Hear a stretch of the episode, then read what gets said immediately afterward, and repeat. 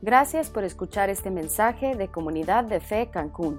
Si quieres saber más acerca de nuestra iglesia o donar a nuestros ministerios, ingresa a comunidaddefe.com.mx diagonal donativos. Bien, vamos a empezar, más bien vamos a continuar estudiando disciplinas espirituales. El día de hoy, eh, si vieron su programa, vamos a estudiar la disciplina del estudio.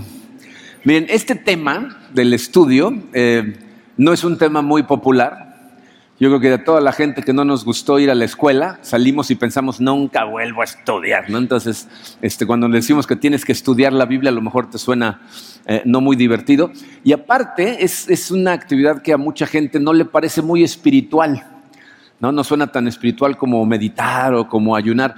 Sin embargo, fíjense, esta disciplina en particular es crucialmente importante para tu crecimiento espiritual. De hecho, fíjate, podemos ir al extremo de decir que sin esta disciplina, las otras disciplinas no van a funcionar. Ahorita vamos a ver por qué. Vamos a ponernos en manos de Dios y vamos a estudiar este asunto. Padre, eh, te damos gracias, Señor, te damos gracias por tu amor, te damos gracias como lo hacemos siempre, Señor por ese sacrificio incomprensible que hiciste por nosotros, entregando tu vida para que nosotros tuviéramos vida. Gracias, Padre. Señor, esa vida que compraste para nosotros, queremos vivirla de modo que te dé gloria en todo momento. Y darte gloria significa dar fruto espiritual y no podemos hacer eso sin estas disciplinas espirituales. Enséñanos hoy, Señor.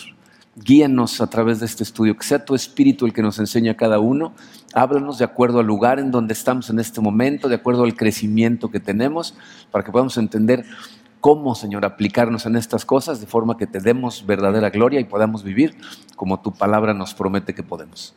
Nos ponemos totalmente en tus manos, en el poderoso nombre de tu Hijo Jesucristo. Amén.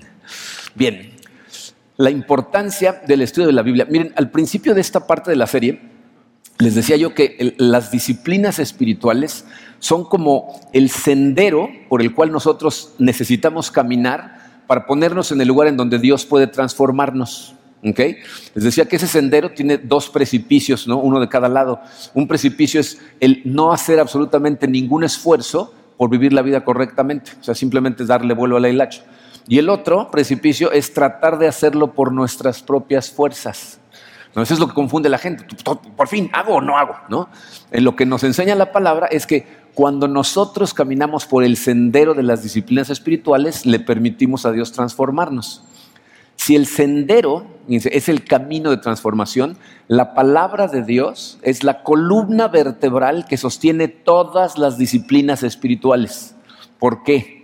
Si, el objetivo de caminar ese sendero es recibir transformación, ¿no? ser transformados por Dios, la pregunta es cómo nos transforma. Y les voy a decir cómo nos transforma. Nos transforma reemplazando hábitos de pensamiento viejos que tenemos arraigados. Fíjense lo que dije, no, no nos transforma cambiando hábitos de comportamiento, nos transforma cambiando hábitos de pensamiento, porque tus pensamientos generan tus emociones y generan tus acciones.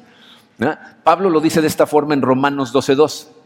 Dice, no se amolden al mundo actual, es decir, no vivan como toda la gente vive. ¿eh? Dice, sino sean transformados mediante qué? La renovación de su mente, ¿no? Hacer nueva nuestra mente, pensar de formas diferentes, es decir, sacar pensamientos viejos para meter nuevas formas de pensar. Entonces, ¿qué reemplazamos en nuestra mente para ser renovados?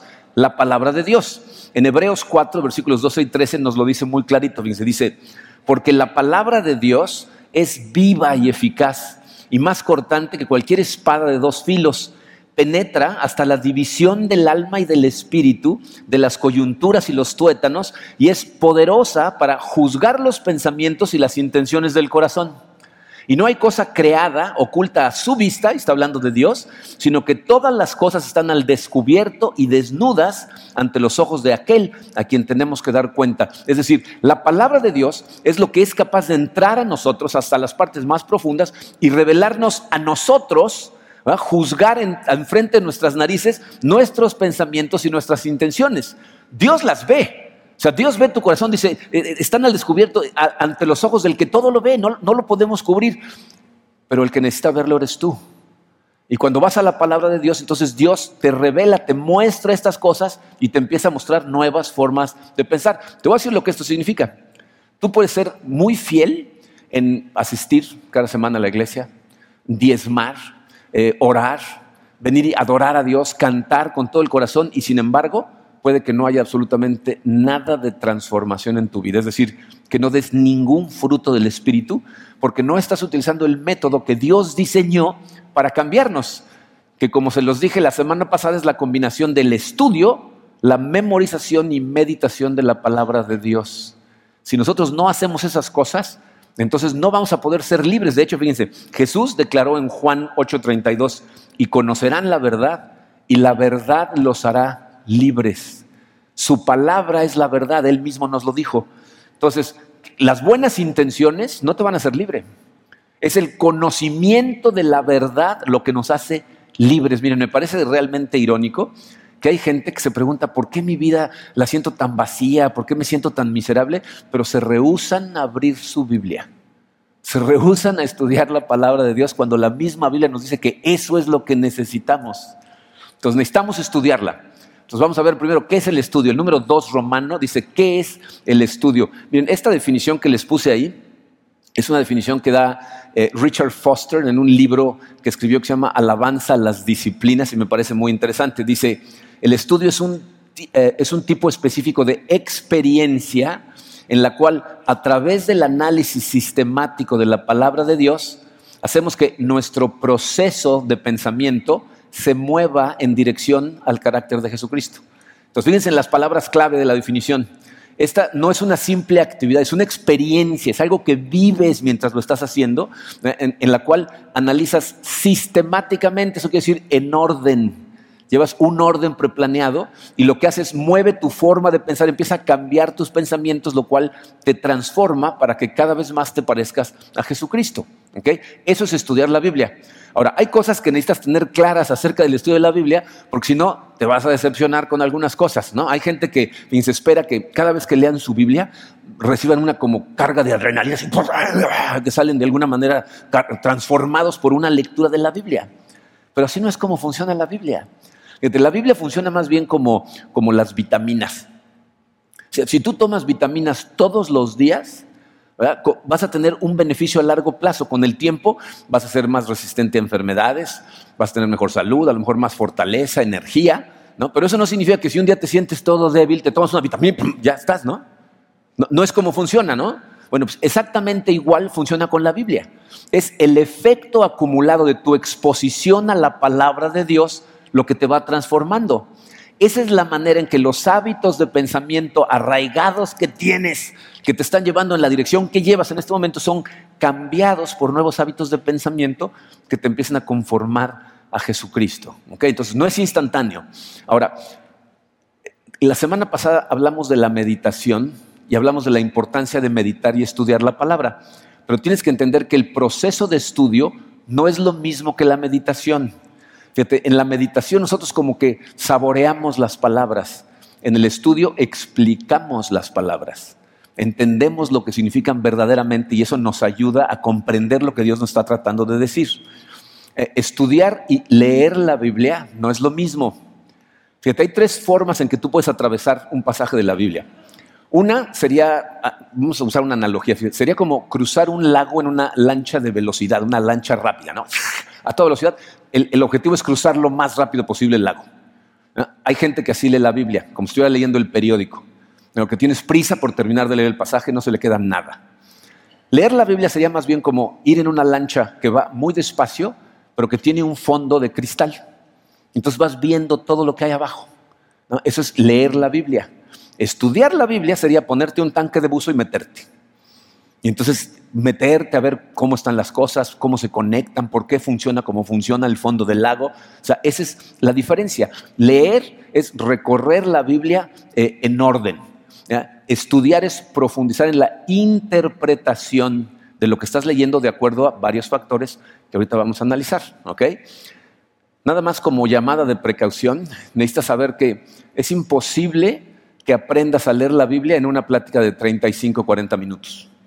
O sea, voy a hacer lo posible por ser lo más claro y darte las más herramientas posibles, pero necesitas estudiar aparte. ¿ok? Necesitas meterte a nuestra clase de conexiones, comprar libros que te ayuden a aprender a estudiar la Biblia, etcétera, ¿ok?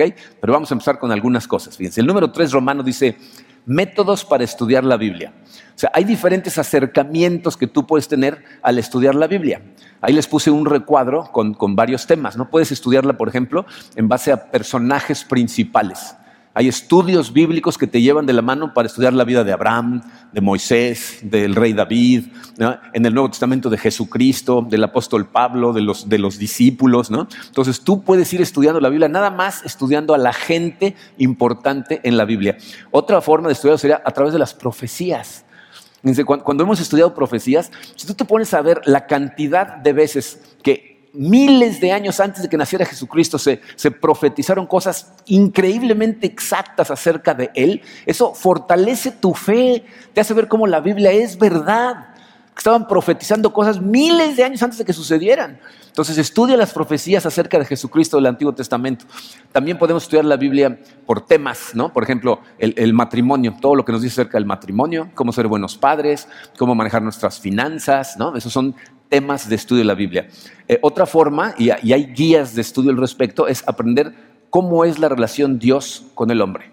¿no? Te lleva a diferentes lugares en donde te enseña cuál es tu posición ante Dios y cómo deberías de relacionarte con Él. Eh, otra que hemos hecho aquí juntos, parábolas. ¿Se acuerdan cuando analizamos varias parábolas de Jesús, todo lo que aprendimos? ¿no? Puedes estudiar los evangelios. Si, si, te pones a estudiar profundamente los cuatro evangelios y los comparas, te vas a dar cuenta cómo cada evangelio fue escrito para una audiencia diferente. Y entonces dice cosas diferentes y te enseña cosas diferentes a ti en la actualidad cuando entiendes las diferencias. Puedes pasarte eh, mucho tiempo estudiando nada más las enseñanzas de Jesús. En nuestra iglesia en Houston hicieron un año de estudio, ¿ah? todos los domingos de ese año, estudiaron nada más las palabras que vienen en rojo en la Biblia, que son las palabras de Jesús. Es profundísimo estudiar sus enseñanzas. Puedes estudiar sus milagros, sus oraciones y la más popular que es libro por libro, ¿no? estudiar un libro completo de la Biblia. Aquí hemos hecho varios. ¿no? Aquí estudiamos, fíjense, completitos el libro de Eclesiastés, la carta a los Efesios, Colosenses, Hechos de los Apóstoles. ¿Ah? Con, los servidores de la iglesia eh, estudiamos Apocalipsis, eh, la primera carta a Timoteo, estamos estudiando Romanos. O sea, esa es una forma de estudiar la Biblia, tomar un libro y decir, este voy a estudiar. Puedes estudiar eh, la cronología de la Biblia. O sea, la Biblia como está formada, como está acomodada, no está en orden cronológico, no es en, el orden en el que se escribió. Puedes llevar una guía de estudio de, en el orden en el que se escribió, o puedes llevar un estudio de puras doctrinas. ¿No? Por ejemplo, la doctrina del bautismo, la doctrina de la salvación, eh, la, doctrina de la, de la Trinidad, que por cierto es lo que estudiamos en nuestra clase de fundamentos, doctrinas. Entonces, todos esos son diferentes métodos de estudiar la Biblia. Yo te sugiero que si, especialmente si lees libro por libro, para empezar, que empieces en el Nuevo Testamento. O sea, tienes que estudiar los dos. Pero el Antiguo Testamento es más fácil de leer y de entender bajo la luz del Nuevo Testamento. Entonces empieza por el Nuevo y empieza con los libros cortos. Por ejemplo, el Evangelio más corto de todos es Marcos. Se empieza con Marcos. Ya si te animas, pásate a Lucas y estudia Lucas junto con Hechos, que es el mismo libro. Eh, si quieres estudiar cartas, te recomiendo que leas las cartas cortas de Pablo de Gálatas hasta Filemón son cartas relativamente cortas que las puedes estudiar en poco tiempo. Entonces, anímate, fíjate, y asígnale más o menos, por lo menos, una hora a la semana. Una hora de estudio profundo a la semana, ¿ok? Entonces, esos son métodos para estudiar la Biblia. Ahora vamos a ver claves para estudiar la Biblia, o sea, cómo estudiamos la Biblia.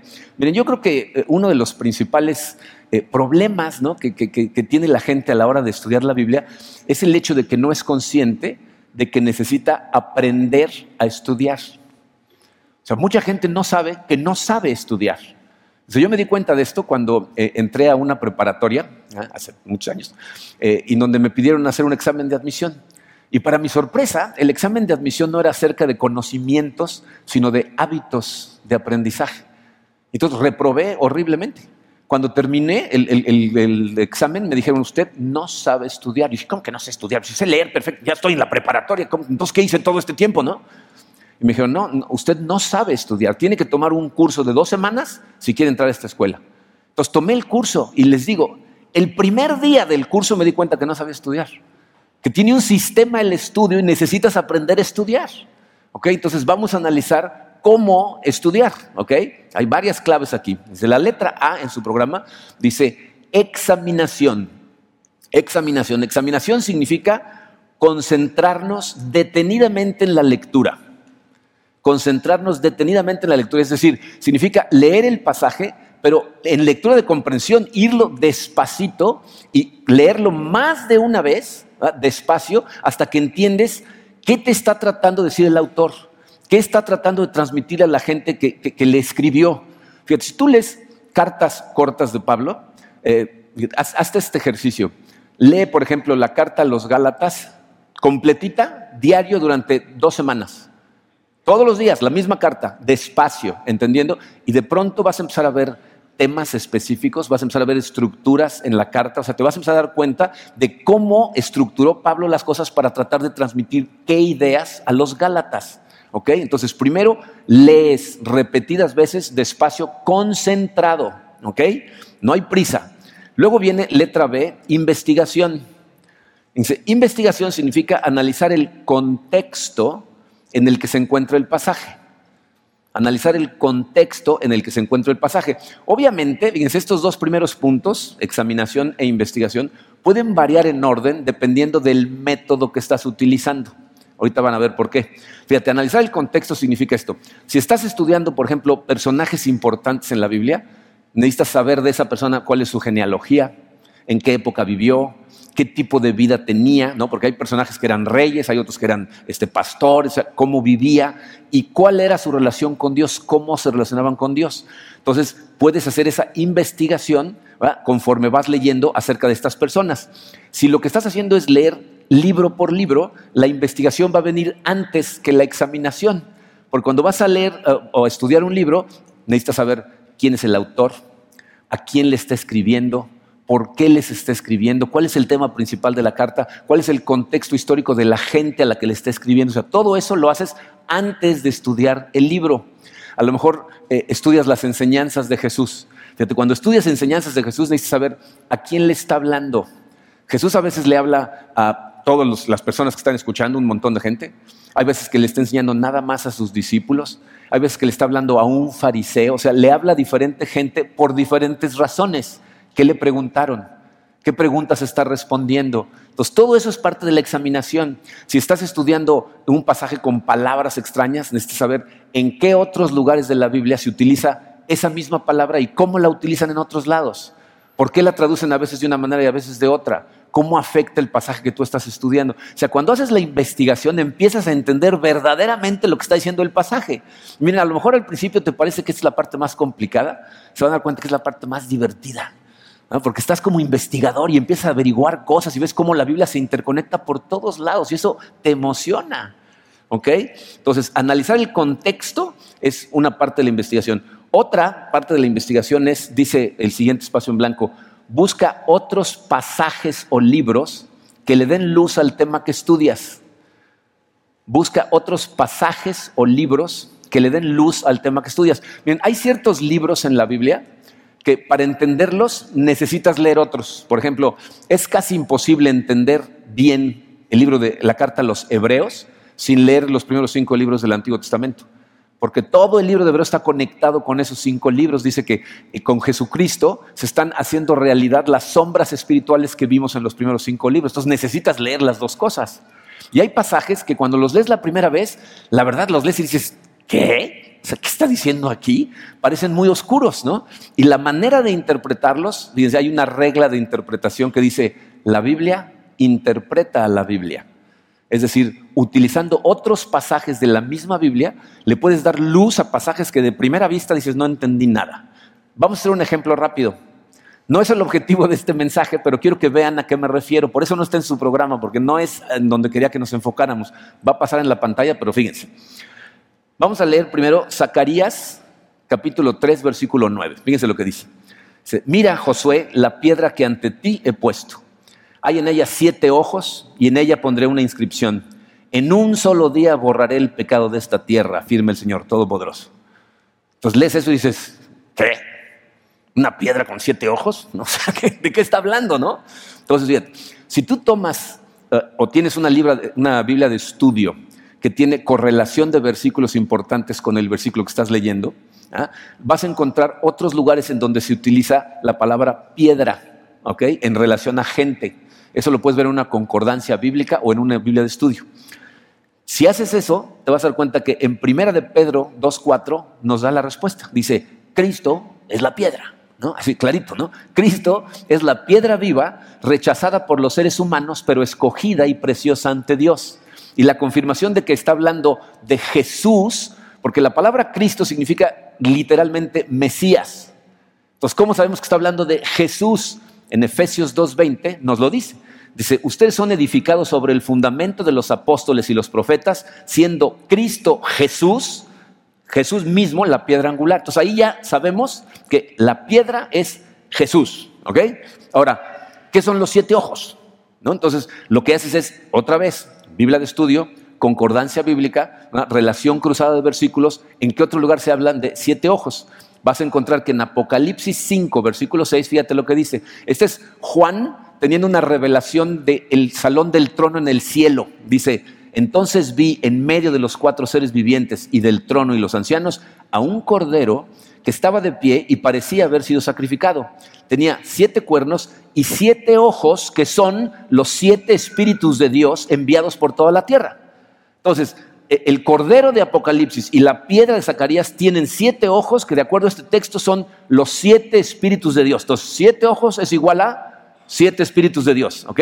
Pero aquí hay otra cosa que tenemos que confirmar, ¿no? Que el cordero de Apocalipsis es Jesús, porque dice, vi un cordero como sacrificado, pero no lo relaciona con Jesús. Entonces buscamos otra vez en la concordancia bíblica lugares en donde se habla de el cordero y encontramos que en Juan 1.36 Juan el Bautista dice estas palabras cuando ve a Jesucristo la primera vez, dice, al ver a Jesús que pasaba por ahí, dijo, aquí tienen al Cordero de Dios. Entonces ya sabemos que la Biblia dice que el Cordero es la piedra y es Jesús. Pero ¿cuáles son esos siete espíritus de los que habla? Porque tiene siete ojos. Otra vez, haces una concordancia bíblica y encuentras que hay un lugar en donde nos hablan de los siete espíritus. En una profecía de Isaías acerca del Mesías, Isaías 11, versículos 1 y 2 dice, del tronco de Isaí brotará un retoño. ¿Saben quién es Isaí? Isaí fue el padre del rey David y el Mesías iba a venir de la línea del rey David. ¿Ok? Entonces dice, del tronco de Isaí brotará un retoño, un vástago nacerá de sus raíces. Ahí vienen los espíritus. El espíritu del Señor, número uno, reposará sobre él. Espíritu de sabiduría, entendimiento, espíritu de consejo y de poder, espíritu de conocimiento y del temor del Señor. Entonces ya sabemos que la roca y el cordero, que son Jesús, tienen los siete espíritus que dice Isaías. Entonces cuando regresas a ver Zacarías 3.9 otra vez, Ahora entiendes clarito lo que está diciendo. Mira, Josué, la piedra que ante ti ha puesto a Jesús. Hay en ella siete ojos, los siete espíritus de Dios, y en ella pondré una inscripción. En un solo día borraré el pecado de esta tierra. ¿Por qué? Porque es el Cordero de Dios que quita el pecado del mundo. Transparentemente claro, ¿verdad? en este momento se están preguntando, ¿y cómo le hago yo para hacer todo eso, no? ¿Sabes cómo le haces? Necesitas herramientas. Ahí les puse en un recuadro las herramientas de estudio que necesitas. Para empezar, necesitas una Biblia de estudio. La Biblia que yo les mostré la semana pasada es mi, mi Biblia de lectura. Es con la que voy leyendo y no quiero que me distraigan ni comentarios ni versículos relacionados, nada más voy leyendo yo, quiero que el Espíritu me hable de lo que yo estoy leyendo. Pero cuando la voy a estudiar, uso una Biblia de estudio que es muy diferente. Y como ya me dijeron que la semana pasada les abrí la Biblia y desde ningún lado se veía nada, les traje una foto. Ahora sí se ve. dice, esa es una Biblia de estudio. Las dos columnas de los lados es la Biblia, es los pasajes de la Biblia. Eso que ven al centro son versículos que están relacionados con los versículos que están a los lados. Y la parte de abajo son comentarios bíblicos a los pasajes que están arriba. Si hacemos un acercamiento de, de, esa misma página, fíjate cómo están los pasajes de la Biblia y en el centro es lista, versículo por versículo, de qué otros versículos en la Biblia están relacionados con ese versículo. Entonces, una Biblia de estudio te ayuda totalmente a estudiar la Biblia. Fíjate, pasa a la siguiente, Rod. Fíjense, la primera página de cada libro en una Biblia de estudio trae la lista. A un lado dice quién es el autor, en qué fecha escribió esto, a quién se lo escribió, en qué lugar estaban, cuál es el, el, propósito, o sea, te explica todo acerca del contexto histórico del libro. Entonces, necesitas una Biblia de estudio. ¿Ok? Aparte de tener tu Biblia de estudio, fíjense, les puse ahí en su programa, eh, tenemos comentarios bíblicos. O sea, hay libros completitos que se dedican a comentar pasaje por pasaje de todos los libros de la Biblia. Hay un montón, ¿eh? Yo les recomiendo mucho a un señor que se llama Matthew Henry. Sus comentarios tienden a ser doctrinalmente muy sólidos. Puedes eh, buscar esos, esos comentarios. Aparte les puse ahí, necesitas una concordancia bíblica. No sé si alguna vez han visto una concordancia, pero en las concordancias, por ejemplo, yo puedo buscar una palabra, por ejemplo, si digo amor, voy a la palabra que están en, orden alfabético, encuentras amor y te da la lista de todos los versículos en la Biblia en donde aparece la palabra amor. Entonces te puedes ir, incluso te dan pequeños resúmenes de, cada uno de los versículos y entonces encuentras lo que estás buscando. Necesitas una concordancia. Guía de estudio. Dice, muchas Biblias de estudio vienen ya con estudios bíblicos prefabricados. O sea, te dicen, ¿cómo quieres estudiar? Por personajes. Ah, entonces, y te empiezan a guiar, ve a tal pasaje, ahora ve a tal pasaje, ahora ve a tal, y te hacen preguntas. O sea, te ayudan a estudiar. Tenemos libros que recomendamos en Facebook, cada mes recomendamos un libro, que son libros que te explican la Biblia de diferentes formas, de, diferente método, cada uno de ellos. Entonces, lee libros. A lo mejor necesitas un diccionario bíblico. Hay palabras que leemos en la Biblia que no sabemos ni qué significan. Diccionarios bíblicos. Y lo que definitivamente necesitas es un diario espiritual. Conforme vas estudiando, tienes que ir tomando nota de todo lo que vas aprendiendo, de todo lo que Dios te va mostrando. ¿Ok? Y miren, Hace años, cuando daba yo eh, mensajes con respecto a este tema, traía todo mi material para que lo vieran, ¿no? Mis comentarios, mis concordancias, que son unos librotes que parecen armas de defensa personal. Pero ¿saben cuál es la realidad? Con la tecnología que tenemos hoy en día, no necesitas ni siquiera invertir en muchas de estas cosas. O sea, en Internet puedes encontrar diccionarios bíblicos, concordancias, todos los comentarios bíblicos son accesibles gratis. Ahí les puse eh, dos posibilidades. Si tú usas teléfonos iPhone, vas al App Store, a la tienda de aplicaciones, y busca este, esta aplicación, Comentario Bíblico con Biblia. Y vas a tener la Biblia en tu teléfono con comentarios exactos acerca de la Biblia. Si te cae gordo Mac y no tienes iPhone y lo que tienes es algo con Android, hay un sitio que se llama bibliatodo.com, en donde de ahí puedes bajar comentarios de la Biblia. De hecho, yo utilizo un sitio, si, si, si no necesitas leer en inglés, pero, pero, porque todas las Biblias están en español, pero sí necesitas entender inglés, se llama Bible Gateway, y ahí tienes acceso a todo lo que te estoy diciendo y todo es gratuito, ¿ok? Entonces necesitas recursos, ¿ok? Necesitas, para poder hacer todas esas conexiones, ya están hechas para ti, pero necesitas los recursos, ¿ok? Después de esto, lo que sigue es la reflexión. Dice, reflexión significa comprender la importancia y aplicación de lo estudiado. Eso es reflexionar en lo que estudié. Este es el momento en donde tus procesos de pensamiento pueden cambiar porque es cuando quedan desnudos ante Dios. Esta es la, etapa crucial del estudio bíblico. Fíjate, cuando estás haciendo la investigación, te preguntas, ¿qué le quiso decir a la gente a la que le escribió? Pero cuando haces la reflexión, te preguntas, ¿qué me está queriendo decir a mí? ¿Cómo se relaciona esto con mi vida actual, con la situación que estoy enfrentando? ¿Qué me está diciendo con respecto a lo que vivo hoy? ¿Ok? Entonces, eh, les puse varias sugerencias para la reflexión. Eh, miren, antes de entrar a esas eh, sugerencias, esta es la parte en donde mucha gente se pierde en un estudio bíblico. O sea, necesitamos ir al Espíritu Santo, ponernos en sus manos para que nos hable, para que nos guíe, para que nos confronte, para que haga muchas cosas. Y muchas veces la gente de repente trata de ir y no recibe nada, no recibe respuesta, no ve claro, no entiende los pasajes y, entonces se frustra. Muchas veces por eso la gente se rinde y, deja de estudiar la Biblia. Fíjense, este problema no es un problema de la Biblia, es un problema de la persona que está leyendo la Biblia porque muchas veces lo que están haciendo es tratar de utilizar el órgano equivocado para recibir de, Dios. En Juan 6, 63, eh, Jesucristo dijo, las palabras que les he hablado son espíritu y son vida. O sea, la Biblia no es una colección de palabras nada más, es espíritu. O sea, su palabra está viva y da vida. Yo no sé cómo resaltar más la importancia de iniciar siempre tus sesiones con Dios, sean de estudio, sean de lo que sea, con oraciones en donde te conectes con Él, donde empieces pensando en a quién le estás hablando, el tamaño del Dios del universo, para que entonces tu espíritu se conecte a su espíritu y puedas recibir algo. Eh, Juan 4:24 dice, Dios es espíritu y quienes lo adoran deben hacerlo en espíritu y en verdad. Entonces, la única manera en que vas a recibir algo de Dios es si es a través de tu espíritu conectándose con el de Él. Si haces un estudio simplemente sistemático, intelectual, no vas a recibir información del espíritu. Nada más vas a ver lo que las palabras dicen. ¿Ok? Entonces, cerramos el paréntesis, pero es importante que sea una conexión espiritual. Entonces, sugerencias para la reflexión. La primera que les puse ahí dice meditación. La semana pasada hablamos mucho acerca de la meditación. De hecho, si no escuchaste el mensaje o no estuviste aquí, te invito a que vayas a nuestra página de internet ¿ah? y, escuches el mensaje porque es importantísimo meditar en la palabra de Dios.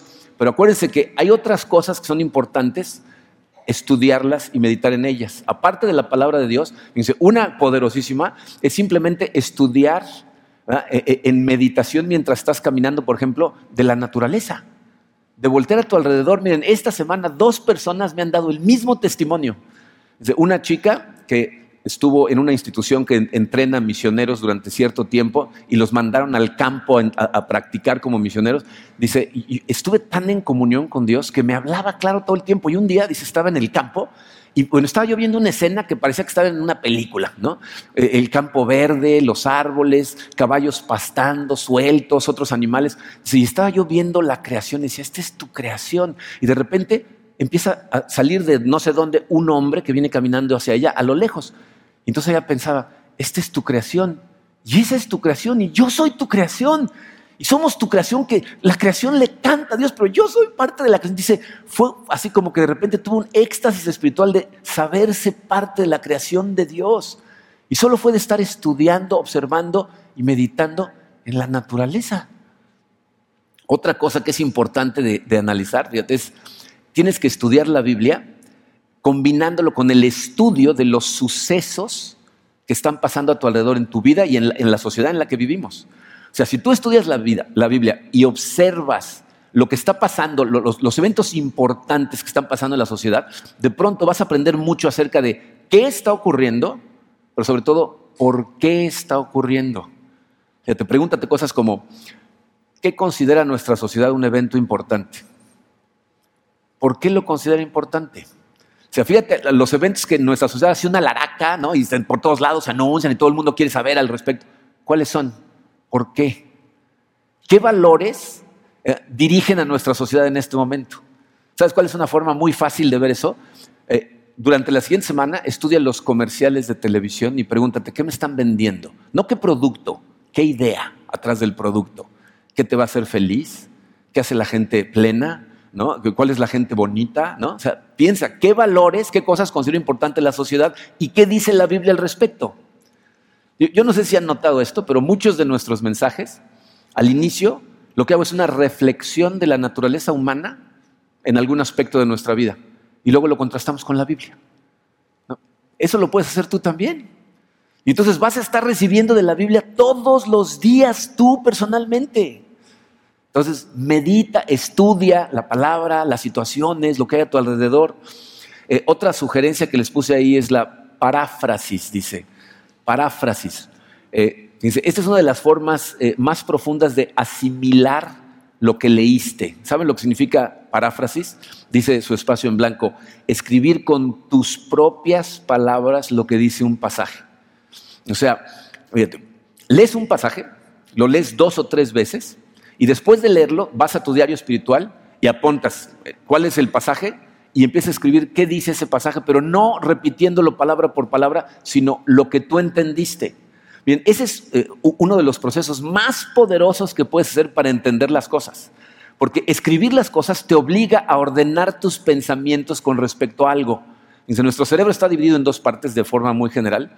Eh, el lado izquierdo es el lado lógico, ¿ah? secuencial, donde todo está conectado, y el lado derecho es más bien emocional en donde todo forma parte de un todo y es así medio bohemio el asunto, ¿no? Entonces, cuando tú nada más estás pensando acerca de las cosas, tus pensamientos van del lado derecho al izquierdo, al derecho al izquierdo y todo es borroso, pero para escribir necesitas concentrarte en el lado izquierdo de tu cerebro y lo pones en orden. Y muchas veces es cuando parafraseo versículos, cuando estoy escribiéndolos, que los entiendo. Se empieza a escribir de repente y digo, claro, eso es lo que dice. Y saben que me parece muy simpático. Muchas veces cuando bajo la gente se acerca y me dice, tú tienes un don para explicar las cosas. ¿Cómo le haces? Las estudio, ¿no? O sea, es esto que hago, ¿no? Cuando, cuando parafraseo estos versículos es que se aclaran en mi mente y entonces los puedo explicar de forma clara y lo mismo puedes hacer tú. El objetivo de esto es que tú puedas alimentarte de la Biblia solo, sin necesidad de nosotros. Venimos aquí a celebrar juntos a Dios, a celebrar lo que hace toda la semana, aprender algunas cosas, pero necesitamos todos los días recibir de Dios. Entonces reflexiona, medita, parafrasea. Vas a entender mejor la Biblia. Después de la reflexión viene otra cosa que a la gente le choca, memorización. ¿Ah? Memorización significa aprenderte, dice el programa, palabra por palabra el versículo clave del estudio. Necesitas aprenderte la Biblia. Nos lo dice por todos lados. Deuteronomio 11, 18 dice, grábense estas palabras en el corazón y en la mente. Átenlas en sus manos como un signo y llévenlas en su frente como una marca. Miren, memorizar la Biblia hace tantas cosas por nosotros que te, permite, desde luego, meditar en la palabra. Si te la sabes, puedes meditar en ella, pero aparte te permite a veces eh, darle un abrazo a una persona y confortarla con un versículo que le ayude cuando está en un momento de necesidad a veces que la palabra de Dios te fortalece cuando enfrentas alguna tentación, si tienes versículos grabados en el corazón. Hay veces que te confronta, cuando de repente estás actuando de una manera y un versículo salta a tu cabeza y dices, estoy actuando contra la palabra de Dios. Todo eso proviene de la memorización. Y yo sé que la gente en este sentido es muy simpática, porque dice, no, es que yo no me puedo aprender la Biblia, ya traté y no puedo. ¿Cómo trataste? Porque te aprendes muchas otras cosas en tu vida, ¿no? Fíjate, ¿cuántas veces oyes una canción en el radio? Nunca has hecho un esfuerzo por aprenderte y pues, la vas cantando, te la sabes de memoria. ¿Por qué? Porque la has escuchado 20 veces, ¿no?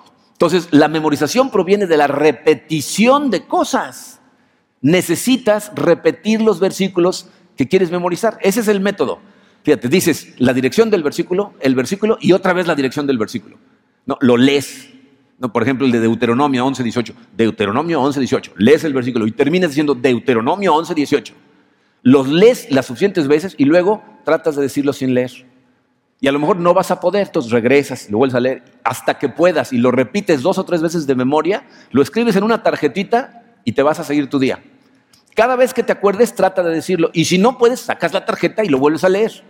Fíjate, si haces eso una semana con un versículo, te aseguro que al final de esa semana vas a poder decir ese versículo perfectamente bien, palabra por palabra. Y si te aprendes un versículo a la semana, en un año vas a tener 52 versículos poderosos guardados en tu corazón. Poderosos, ¿eh? Y yo sé lo que están pensando. Sí, cuando llegue diciembre ya no me voy a acordar de lo que me aprendí en enero, ¿no? Miren, eh, nuestra mente es mucho más poderosa de lo que se imaginan. ¿eh? Cuando tú memorizas algo bien hecho al principio, o sea, una vez bien memorizado, no se borra de tu mente. Es cuando, cuando eh, antes de que llegara Terry Hendricks, el pastor que me discipuló a mí de forma más profunda, había aquí un misionero que se llamaba Eddie, Eddie Spaghetti, le decíamos. Y, este, y yo, yo fui con él y le dije, oye, disipúlame, enséñame algo acerca de la Biblia. Me dijo, ok, nos vemos tal día en mi casa. Fui, lo vi tres veces nada más y luego él se regresó a Estados Unidos. Entonces tres reuniones de una hora y media de discipulado. Y en la primera reunión me dijo, quiero que te aprendas de memoria Juan 5, 24. Es el primer versículo que tienes que aprender. Y dije, ah, sí, me dijo, sí, apréntelo y vas a ver cómo eso te va a dar poder para pensar siempre en la eternidad. Entonces me lo tuve que aprender aparte en inglés y en español porque él no hablaba español. Juan 5, 24. Ciertamente les aseguro que el que oye mi palabra y crea al que me envió, tiene vida eterna y no será juzgado, sino que ha pasado de la muerte a la vida. ¿Saben cuándo me aprendí ese versículo? Hace 19 años. Y una vez que te lo aprendes, ahí está. ¿Y sabes qué cosas maravillosas pasan? Tú crees luego de repente que ya se te olvidaron los versículos y cuando los necesitas salen. Ese es el Espíritu Santo.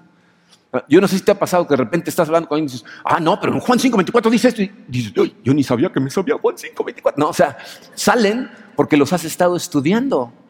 Entonces, memorízate la Biblia y vas a ver cómo cuando más necesitas su palabra, sale. ¿Ok? Letra E, aplicación. ¿Qué significa aplicar? Pues poner en práctica lo que vas aprendiendo. ¿No? O sea, necesitas hacerlo.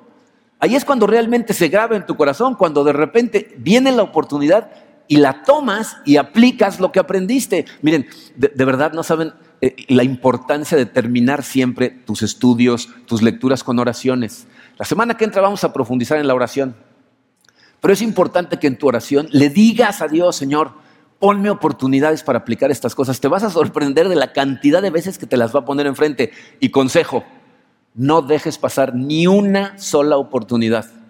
Cada vez que veas la oportunidad, tómala, porque eso va a reafirmar tu conocimiento, tu, recuerdo de ese versículo, pero aparte va a fortalecer a tu fe, porque vas a ver a Dios en acción. Entonces toma la oportunidad. Miren, las oportunidades que Dios nos pone son ventanas de tiempo que pasan rapidísimo. Si cuando está enfrente no la tomas, se va. Y luego te arrepientes. Toma cada oportunidad, ¿ok? Les puse una última, y ya no me cabía ahí, entonces está la parte de atrás del programa, que ya no es parte de tu hora de estudio, pero que es también muy poderosa. Es una de las mejores formas de sacarle provecho a tu estudio. Discusión. Eso significa interactuar con otras personas que estudian la Biblia.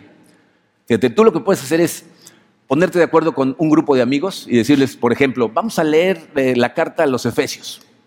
Entonces, un capítulo por semana, pero cada quien hace su estudio por separado. Tú haces todo esto que te estoy diciendo, lees el capítulo, lo lees varias veces, lo estudias, buscas cómo se relaciona con otros versículos de la Biblia, qué enseñanzas tiene, y luego te juntas con tus amigos un día y cada quien expone lo que recibió, lo que aprendió. Si, si lo haces con gente que va más avanzada que tú, vas a aprender un montón. Si lo haces con gente que va más o menos al mismo, se van a fortalecer mutuamente, pero vas a aprender muchísimo más rápido si aparte tienes el compromiso de luego reunirte con gente para hablar de lo que estudiaste. ¿Ok? Entonces, discusión. ¿Ok?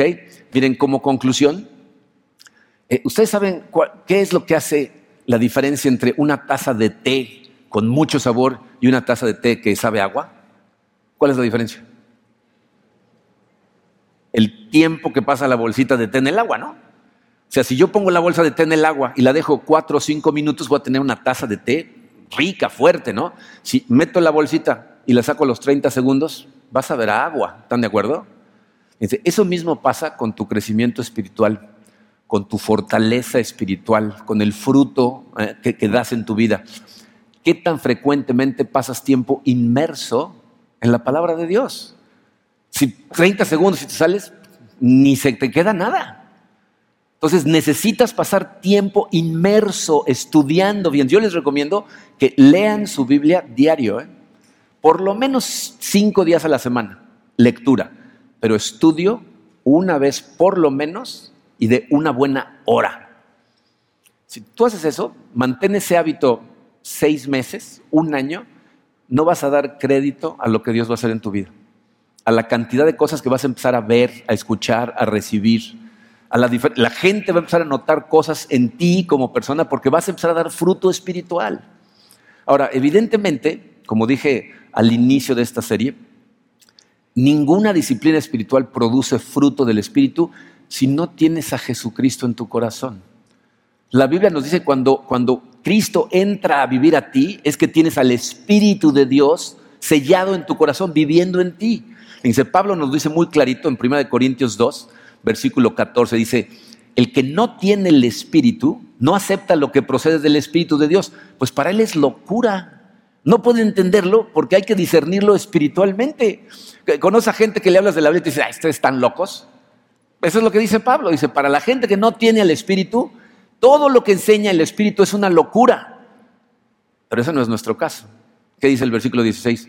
Nosotros, por nuestra parte, tenemos la mente de Cristo. O sea, si tú tienes a Cristo en tu corazón, tienes la mente de Cristo. Miren, mi oración es que si tú no conoces a Cristo, si nunca lo has invitado honesta y sinceramente a tu corazón, que vayas a Él con una oración sincera. la gente muchas veces se siente hipócrita yendo a hablar con un Dios en el que no creen.